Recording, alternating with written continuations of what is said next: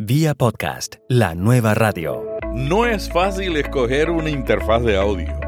Las necesidades de cada podcaster son diferentes y las alternativas siguen multiplicándose. Cada interfaz de audio está diseñada para requerimientos de grabación específicos. Tiene muchas características y el reto es saber cuáles son las esenciales para la etapa donde te encuentras. En este capítulo de Vía Podcast nos vamos a concentrar en responder a las preguntas ¿Cómo seleccionar una interfaz de audio? ¿Y qué interfaz de audio me recomiendo? Le daremos prioridad a las que vienen con USB, conexión USB, que son lo suficientemente rápidas para grabar un podcast y que llenan las necesidades de la mayoría de los creadores de contenidos sonoros. Invitamos a dos podcasters especializados en aspectos técnicos y a un funcionario de una de las empresas que más está capturando la atención en esta área. Hola, ¿qué tal? Aquí Melvin Rivera Velázquez con Vía Podcast. Como todos los lunes, contestamos las preguntas que nos hacen en el grupo de Facebook, preguntas de podcasting, y también las que recibimos por otros medios. En Vía Podcast te ayudamos a crear un podcast para tu estrategia de marketing de contenidos y llevarlo a un nivel superior. Vía podcast. Vía podcast. Vía podcast es la nueva radio. ¿Qué es una interfaz de audio y por qué la necesitas? Una interfaz de audio es el equipo que te permite grabar señales analógicas y digitales para transportarlas a tu computadora, ordenador, tableta o celular y allí procesarlas. No es fácil escoger una porque el hay de todas las especificaciones, calidad y precio. La interfaz de audio es uno de los dos elementos clave que necesitas para capturar un contenido y producir un buen podcast. El otro es un micrófono adecuado a tu voz, al lugar donde grabas, a tu interfaz y a tu presupuesto. Se puede grabar sin una interfaz directo a tu ordenador, celular o tableta. Sí, se puede, si tienes el micrófono o los adaptadores adecuados, pero la interfaz te lo hace más fácil. La tecnología para grabar audio se ha transformado en las últimas décadas. Hay podcasts producidos en el closet o en una habitación de un cuarto con una buena calidad de sonido usando una interfaz de audio de precio accesible. Pasamos de las tarjetas de sonido a las mesas de mezclas pero finalmente más y más podcasters están usando una interfaz de audio. Muchas veces están en un mismo nivel de precio que las mesas de mezcla, pero son más convenientes y pagas por lo que realmente necesitas. ¿Cuáles son los criterios que debes conocer para elegir una interfaz de audio para una podifusión? Para una radio en vivo por Internet, lo cual no es podifusión, para hacer webinarios o para grabar audiolibros o cuñas. Alan Tepper, periodista de tecnología y productor de los podcasts Capicúa FM, Tu Radio Global, Beyond Podcasting y Tu Salud Secreta, nos da su opinión. Interfaz, interfaces. Es una palabra compuesta con la palabra faz o cara porque conecta una cara o tecnología con otra. Interfaz con Z en singular es femenina y no tiene nada que ver con otra palabra que también existe en castellano que es con S. Interfase con S, la relación entre dos fases de un motor eléctrico o transformador eléctrico. Por eso no tiene nada que ver con lo que estamos hablando hoy. Las interfaces de audio contienen ADC o DAC, que son siglas en inglés que quieren decir Analog Digital Converter o Digital Analog Converter. ¿Por qué? Porque muchos de los micrófonos tienen una salida analógica y las computadoras, tabletas y teléfonos tienen o una entrada digital o una entrada analógica inadecuada por uno o varios motivos. Aunque hoy en día existen micrófonos llamados digitales, lo cual no quiere decir que su elemento sea digital, no lo es, sino que solo su salida es digital sin embargo, los micrófonos digitales presentan retos para el monitoreo cuando se va a utilizar más de un micrófono. Aunque es posible hoy en día conectar varios micrófonos digitales a una computadora Mac o Windows, aún no es posible hacer lo mismo con Android, Chromebook o iOS, es decir, iPad, iPhone o iPod Touch. E inclusive cuando se conectan varios micrófonos digitales a una computadora Mac o Windows, existen los mismos retos de monitoreo. Entonces, como conclusión, si vamos a utilizar más de un micrófono, conviene utilizar múltiples micrófonos analógicos conectados a una interfaz o mezclador. A través de los años probablemente habré reseñado más de 22 interfaces, pero hoy mm, la idea no es nombrar modelos específicos, sino solo hablar generalmente de las características para tomar en cuenta. Punto 1. ¿Cuántas entradas requieres? Una o más de una. Esto lo determina la cantidad de micrófonos locales que vas a conectar, sobre todo si quieres tener un ajuste particular para cada uno.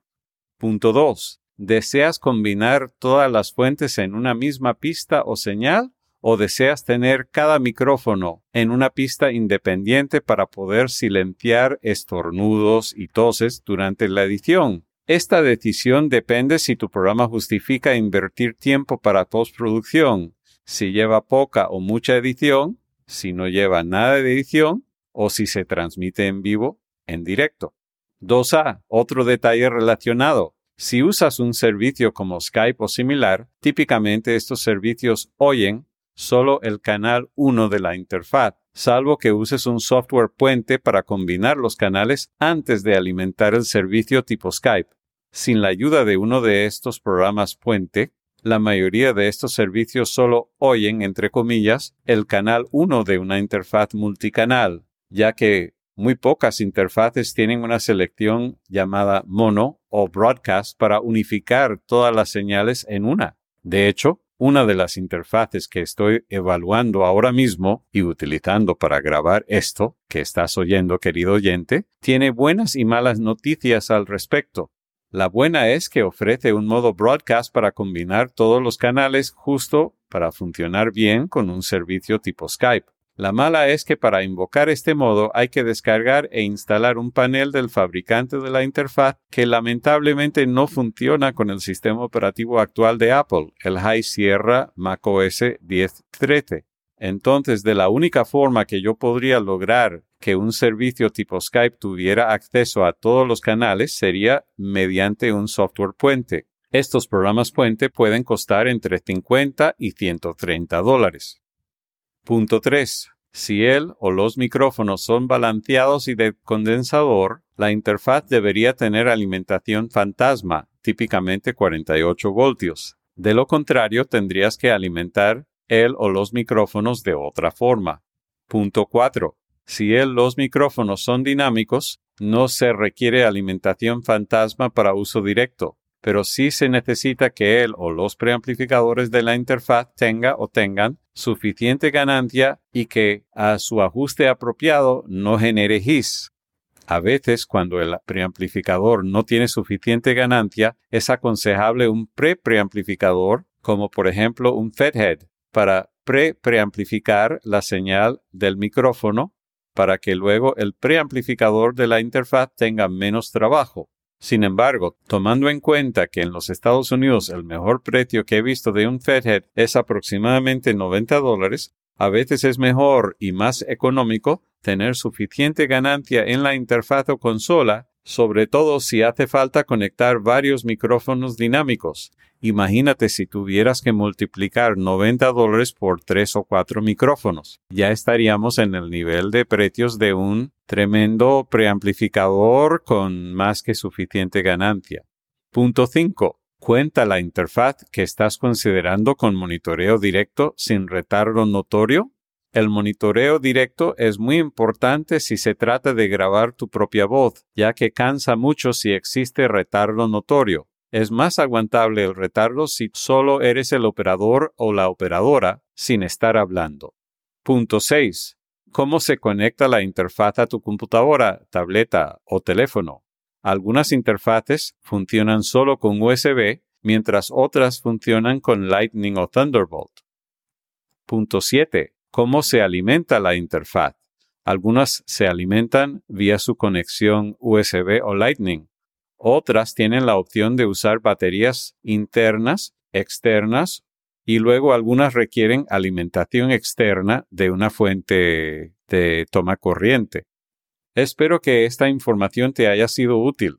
Recuerda que es igualmente válida para una radio en vivo por Internet, lo cual no es podifusión, para presentar webinarios, para hacer narración de un documental o para grabar audiolibros o cuñas. Entonces la interfaz que compres puede servir para mucho más que una simple podifusión. En resumen, tienes que definir qué tipo de conectividad de equipo y dispositivo vas a necesitar. Conexión USB, que ofrece la velocidad de transferencia de datos más lenta, Firewire, que tiene una velocidad significativamente más rápida, Thunderbolt, que lo mencionó Alan, que está creciendo en popularidad con las nuevas interfaces semiprofesionales y es mucho más rápida que la USB y la Firewire, pero no está disponible en muchas computadoras u ordenadores. Resumiendo, ¿cuántas entradas y salidas necesitas? ¿Un micrófono, dos o cuatro? Yo siempre prefiero comprar mínimo dos, porque uno va creciendo y siempre hay una necesidad de una entrada. El número de entradas y salidas que necesitas dependen principalmente del número de pistas. También qué nivel de calidad de sonido necesitas. Una interfaz de audio con componentes de más alta calidad, como los convertidores digitales y preamplificadores de micrófonos, reflejan esa calidad en su precio. Y otro factor importante es el tamaño. Para el podcasting, lo más recomendable son las que vienen para colocarse en la mesa, porque son baratas, fáciles de usar, no requieren un montaje especial como las que se ponen en un rack, ni necesitan elementos periféricos o adicionales. Solo tienes que conectarlas y empezar a grabar. Esas son las que a mí más me gustan. Si tú vas a producir un podcast fuera de tu salón de grabación, de tu casa, de tu closet o de tu habitación, asegúrate que sea liviana, que la puedas cargar y que en la mochila no te pese tanto cuando estás viajando. ¿Qué interfaz de audio me recomiendan? Le pasé la pregunta a David Arribas, un experto en podcasting y en blogging. Tiene un blog y un podcast que se llama 9 decibelios. Y David piensa lo siguiente. A mí, en este tema de las interfaces de audio, me gustan las que son más versátiles, aquellas que podemos utilizar en un sinfín de aplicaciones o para diferentes usos. El mundo de la interfaz de audio es muy amplio, hay multitud de marcas y multitud de dispositivos, pero yo me voy a centrar en un pequeño conjunto que creo que es recomendable y lo veo desde mi punto de vista. Así que, por supuesto, estas recomendaciones ni son las únicas, ni por supuesto quieren sentar cátedra. Las marcas reinas de las interfaces de audio para mí son Sound Device y Motu, principalmente porque son muy versátiles, son portátiles y tienen una alta calidad, pero también tienen un alto precio. Y aquí siempre, cuando hablamos de, de equipos electrónicos para la grabación, podemos aplicar un poco lo que sería una curva exponencial a la hora de presupuestar. Cuanto más presupuesto, más calidad. Pero pasado un límite, la calidad que obtenemos por la diferencia de coste es cada vez más pequeña. Así que siempre hay un punto de inflexión en el cual podemos maximizar nuestra inversión adquiriendo un equipo mucho más barato, pero que nos proporcione una gran calidad.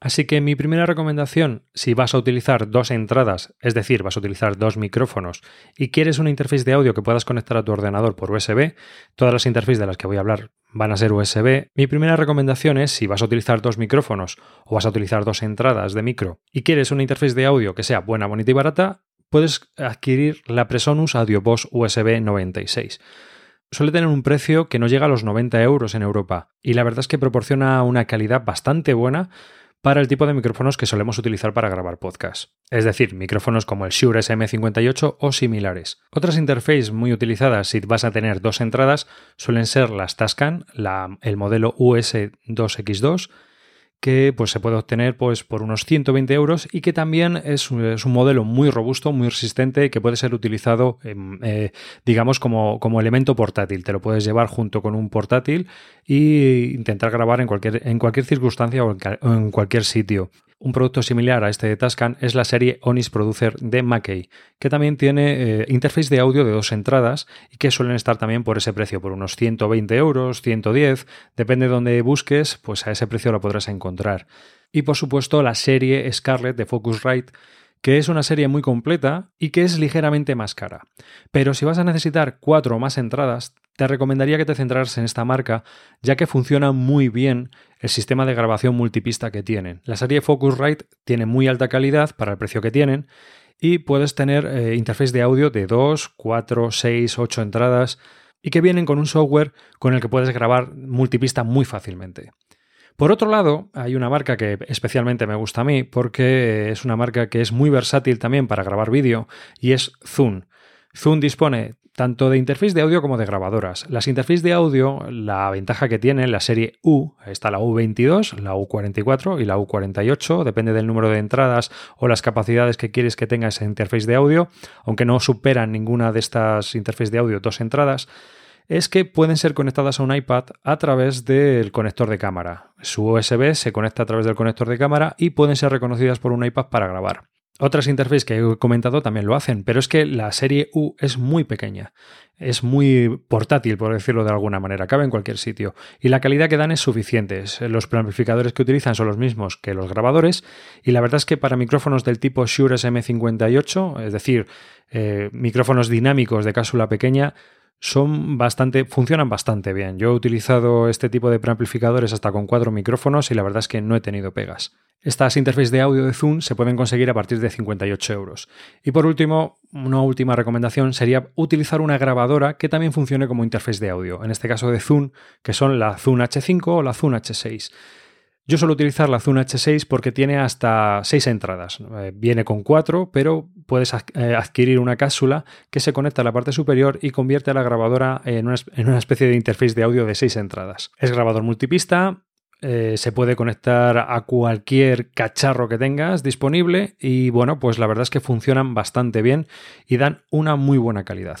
Sí que he oído quejas de gente que le ha fallado la pantalla, pero en general yo no he tenido ningún problema, llevo ya con ella más de un año y estamos utilizando dos en nuestro caso y la verdad es que estamos bastante contentos por su versatilidad y flexibilidad. Lo que ocurre es que es un equipo que alcanza hasta, hasta los 300 euros. Pero sí que es cierto que con las cápsulas intercambiables que posee, hemos adquirido sonido de muy diversas maneras, tanto con micrófonos de shotgun para vídeo, como micrófonos de solapa que hemos conectado a su entrada de audio, o directamente los micrófonos que incorpora ah, de estéreo que trae de base, o bueno, luego lo normal que es conectar a las entradas XLR de las, de las que dispone la grabadora, conectar todos los micrófonos o entradas de audio que vayamos a utilizar. Es un equipo, ya os digo, muy versátil, muy útil, eh, cabe en cualquier mochila, te lo puedes llevar a cualquier sitio, se engancha por su parte del trípode y la verdad es que estamos muy contentos con él. Y estas son mis recomendaciones, así a, grosso modo y un poco rápido, de interface de audio, pues para poder grabar podcasts y para, utilizarlas en, en un entorno de grabación, como veis, un poco en directo y portátil. ¡Hey! Vamos a hacer una breve pausa. Será breve, te lo prometo.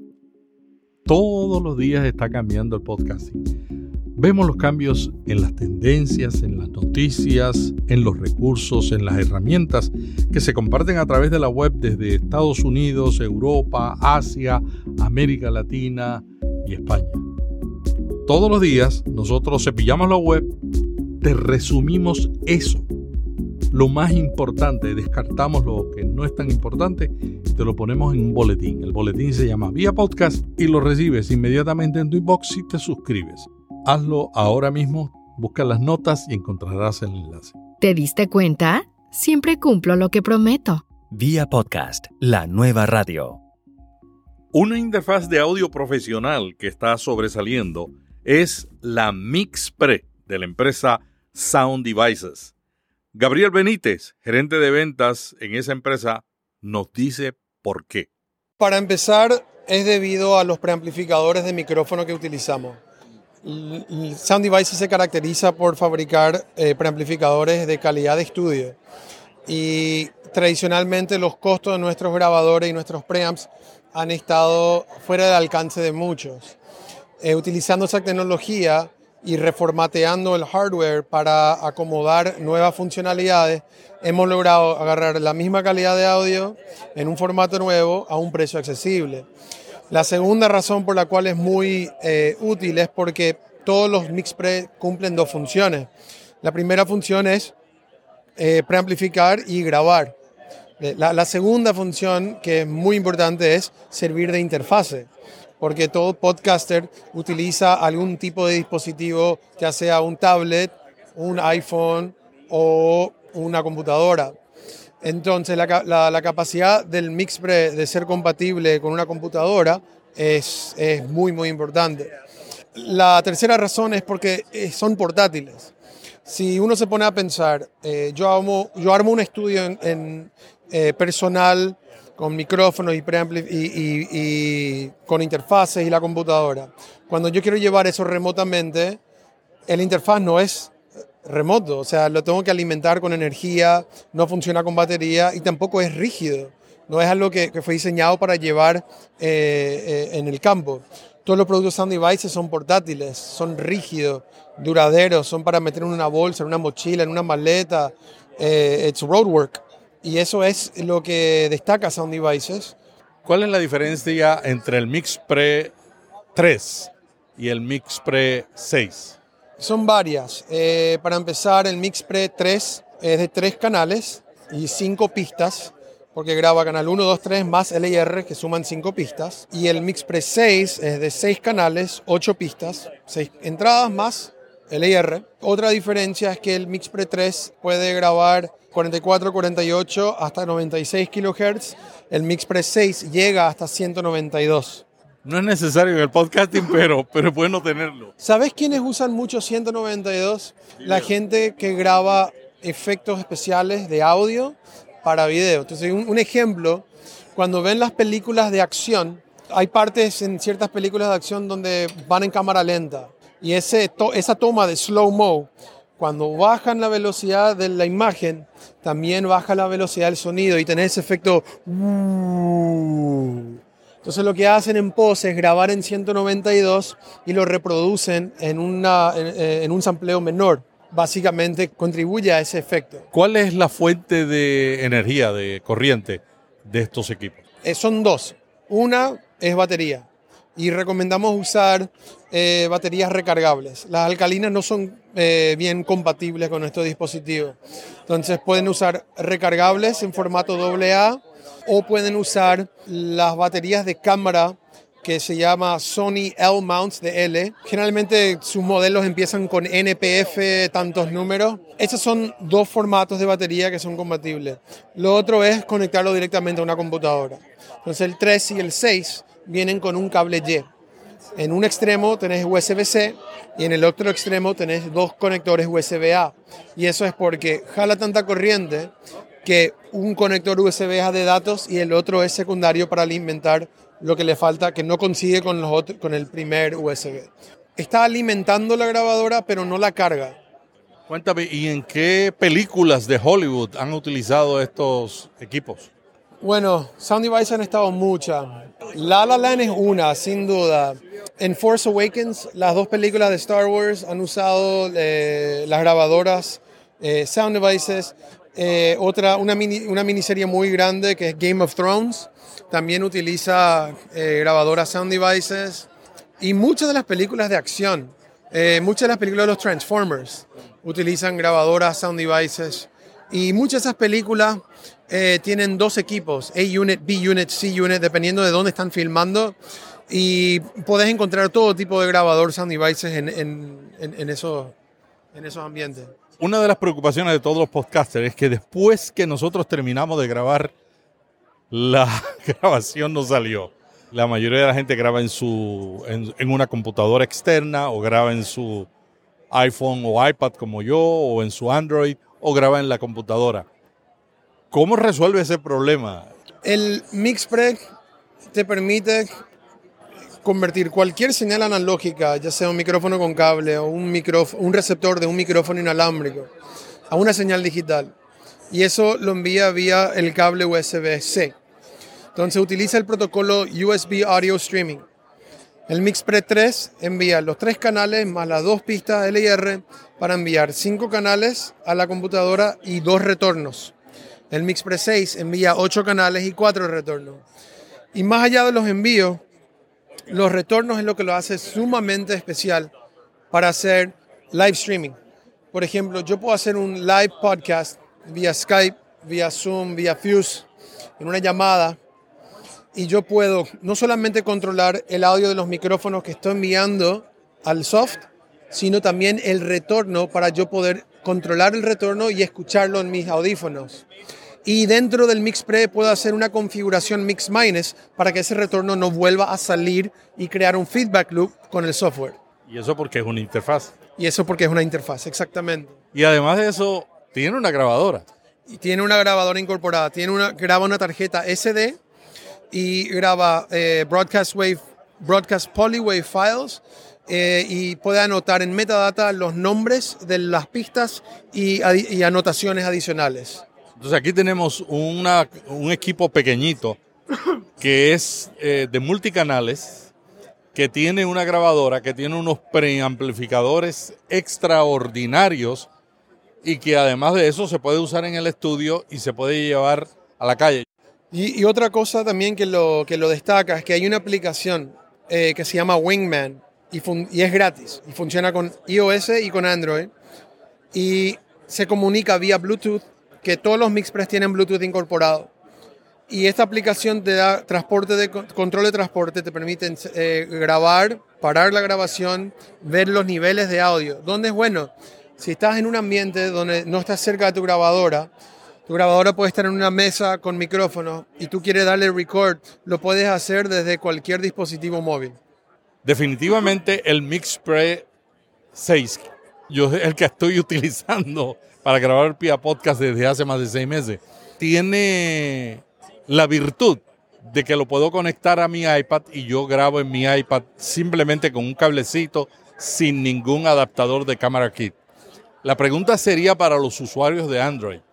¿Qué tendrían que hacer los usuarios de Android para utilizar en un teléfono Android, una tableta, este, cualquiera de estos equipos? La verdad que no sé, porque eh, nosotros hemos estado trabajando con Apple para eh, certificar que sea MFI y estamos en los, procesos, en los procesos de certificar para poder anunciarlo públicamente. Pero ya yo lo descubrí. Claro, tú, tú lo descubriste. Eh, no, no estoy seguro de su compatibilidad con el Android, pero yo creo que lo descubriste porque tuviste la iniciativa de conectar el celular al, al, al MixPre. Entonces simplemente invito a los usuarios que lo prueben y si funciona perfecto, si no, este, yo no, oficialmente no está diseñado para trabajar así. Yo no uso Android, pero lo utilicé alguna vez y yo creo que funciona. Yo creo que es cuestión de poner en un cable USB, donde yo coloco ahora el cable de USB, USB a Lightning, y en el otro extremo del USB ponerle un adaptador. Ah, pero no me atrevo, si alguien se atreve a probarlo, eso sería una buena noticia porque en América Latina y en España eh, los equipos Android son muy populares. Sí, y el, el, el, los MixPre tienen un puerto USB-C y un puerto USB-A. Y el USB-C es el que va a la computadora y que recibe alimentación. El USB-A en los iPhones es que va USB-A a Lightning. Y eso funciona con cualquier dispositivo iOS. Si van a hacer la prueba con Android sería USB-A a la conexión del Android algunos dispositivos más antiguos utilizan eh, otros conectores que no es USB-C. Los, los, Android más nuevos utilizan USB-C en el celular. Bueno, y hasta aquí vía podcast. Hemos contestado dos preguntas hoy. ¿Cómo seleccionar una interfaz de audio? ¿Y qué interfaz de audio me recomienda? Muchas gracias a nuestros invitados. Alan Tepper periodista de tecnología y productor de los podcasts Capicúa FM, Tu Radio Global, Beyond Podcasting y Tu Salud Secreta. David Arribas del podcast y blog 9 decibelios. David tiene también un canal en YouTube con muchos tutoriales sobre edición de podcast, muy buenos, los recomiendo. Y también Gabriel Benítez, gerente de ventas de Sound Devices. Gracias por acompañarnos y por comenzar a explorar este tema sobre la selección de una interfaz de audio. En Vía Podcast tratamos todos los lunes de responder a lo que nos solicitan en el grupo Preguntas sobre Podcasting, un grupo de Facebook al cual te invito a suscribirte. Aquí contestamos las preguntas que vienen de allá, pero también las que recibimos por otros medios. Te invitamos a solicitar ser miembro del grupo privado Preguntas sobre Podcasting y a suscribirte a nuestro boletín de Vía Podcast que enviamos a tu inbox de lunes a viernes con lo último de las tendencias, las herramientas, todo lo nuevo que ha sucedido en el mundo del podcast, con énfasis en lo que está sucediendo en el mundo de habla hispana. Hasta mañana en Notipod, te dice Melvin Rivera Velázquez, que te envía un pod abrazo. Vía podcast. Vía podcast. Vía podcast es la nueva radio.